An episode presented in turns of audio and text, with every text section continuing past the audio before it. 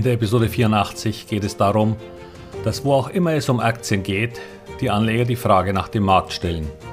Wo geht er hin? Fällt er weiter? Oder ist es jetzt Zeit einzusteigen? Doch ist das überhaupt die richtige Frage?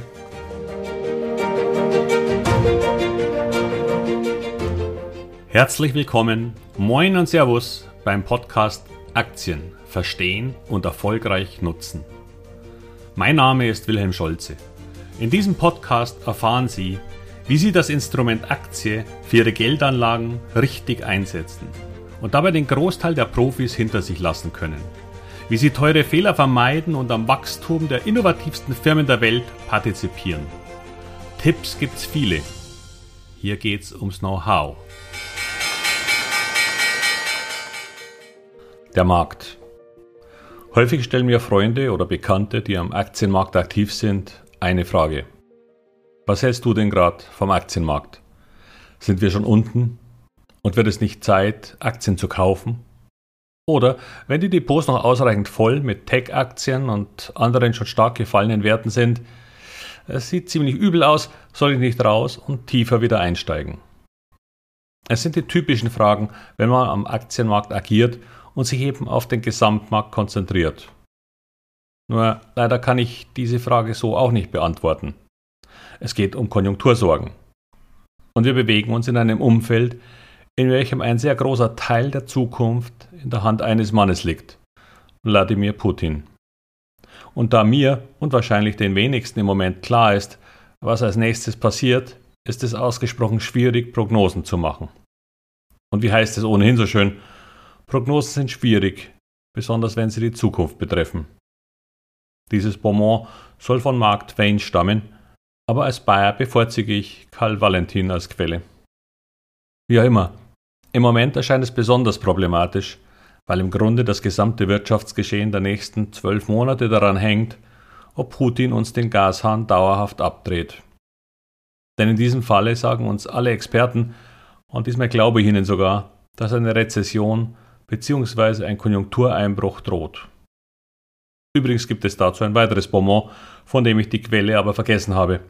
Es heißt, dass Volkswirte acht der letzten drei Rezessionen vorhergesehen hätten. Soll heißen, Volkswirte liegen auch oft falsch.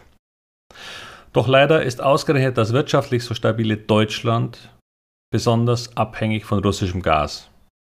Und leider muss ich da sagen, dass uns ein nicht sehr beliebter Ex-US-Präsident vor ziemlich genau diesem Szenario gewarnt hat. Und vor dem Mangel an Verteidigungsfähig und Willigkeit leider auch. Nun stehen wir da und können nur hoffen, denn der Aufbau einer gesicherten Gaszufuhr dauert noch ein paar Jahre.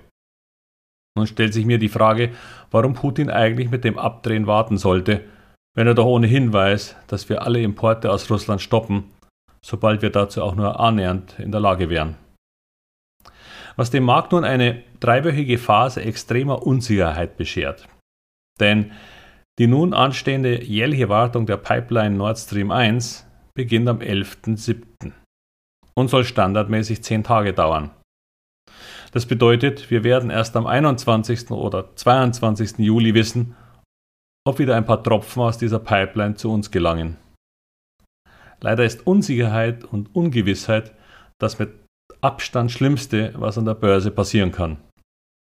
Immer dann, wenn die Unsicherheit einer vielleicht unangenehmen, aber nicht zum Kollaps führenden Gewissheit führt, beruhigen sich die Märkte, obwohl das manchem widersinnig vorkommen könnte.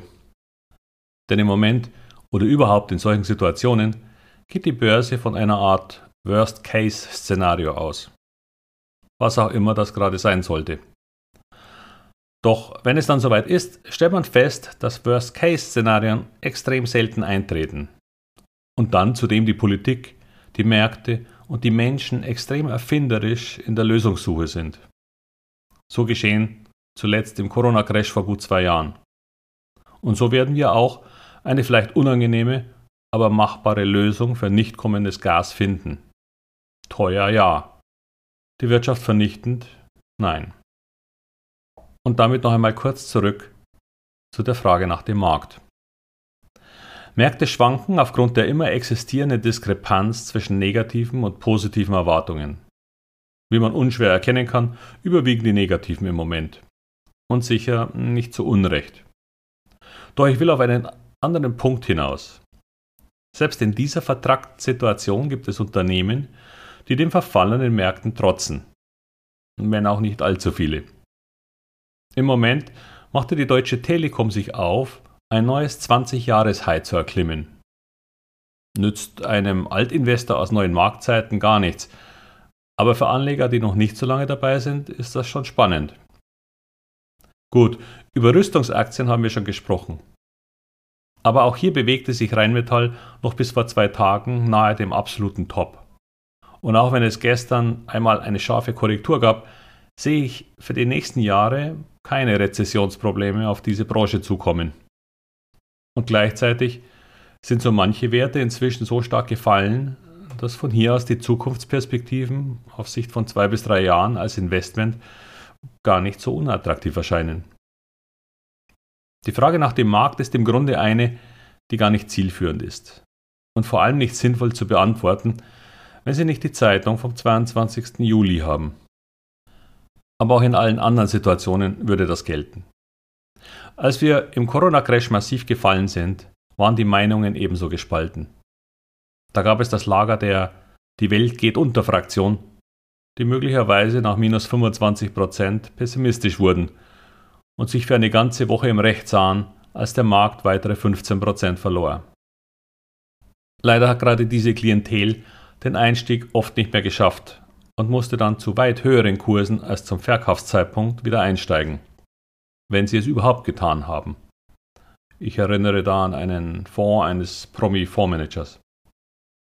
Und das bullische, also sehr optimistische Lager leidet im Moment leider auch. Ich habe es schon früher oft gesagt. Es gibt niemanden, und ich betone niemanden, der regelmäßig in der Lage ist, den Markt zu timen. Oft liegt man falsch. Und wenn dann mal einer richtig lag, schrieb er ein Buch. Es mag enttäuschend sein, dass ich auch keine Idee habe, wo der Markt in einer Woche, in zwei Monaten oder in einem Jahr steht. Aber sehr viele scheint es von dieser Spezies ohnehin nicht zu geben.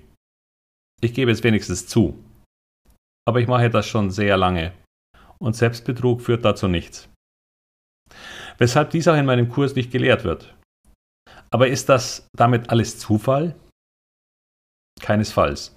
Es ist schwer und man muss flexibel sein. Aber man kann in Börsen auch ohne diese Vorhersagefähigkeit von Marktbewegungen sehr erfolgreich agieren.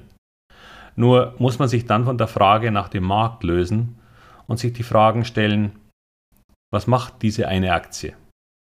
Oder was von all den Problemen betrifft meine Aktien? Welche betrifft es nicht oder wenig? Und welche gewinnen sogar in solchen Situationen? Sind manche Tech-Aktien nun vielleicht auch schon zu weit gefallen?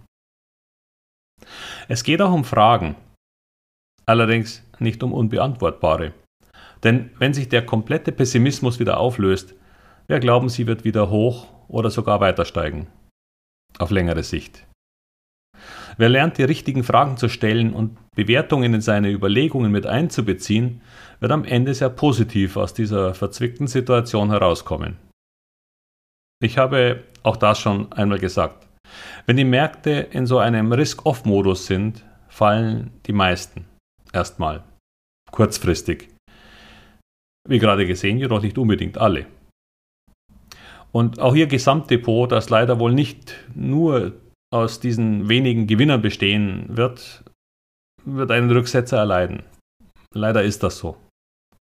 Aber fragen Sie sich lieber nicht, was macht der Markt, sondern wie stark wären meine Aktien, einzeln betrachtet, von einem Rückgang des Konsumverhaltens der nächsten Monate betroffen. Denn darum wird es nun bis mindestens Herbst wohl gehen. Und somit haben Sie sogar noch Zeit, sich mit verschiedenen Aktien und dem notwendigen Know-how zu beschäftigen, damit Sie für den nächsten Aufschwung, der ganz sicher wieder kommen wird, vorbereitet sind. Denn gerade diese Phasen schwacher Aktienmärkte beinhalten auch schon die zukünftigen großen Chancen und Renditen für die Jahre, die da kommen. Denken Sie nicht in Tagen oder Wochen, wenn Sie am Aktienmarkt agieren wollen außer es geht um Wissensaufbau. Der kann nicht früh genug kommen. Ich glaube an die Börse, ich glaube an den Fortschritt und ich glaube an die Fähigkeit der Unternehmen, Krisen zu bewältigen. Nicht alle, aber das zu selektieren ist ihre Aufgabe als Aktieninvestor. Und das kann man lernen. Doch damit ende ich für heute wieder. In einer Zeit, die für manche das Investieren in Aktien wieder unattraktiv oder gefährlich scheinen lässt. Aber das Gegenteil ist der Fall. Jetzt ist der richtige Zeitpunkt zur Vorbereitung auf den nächsten Aufschwung.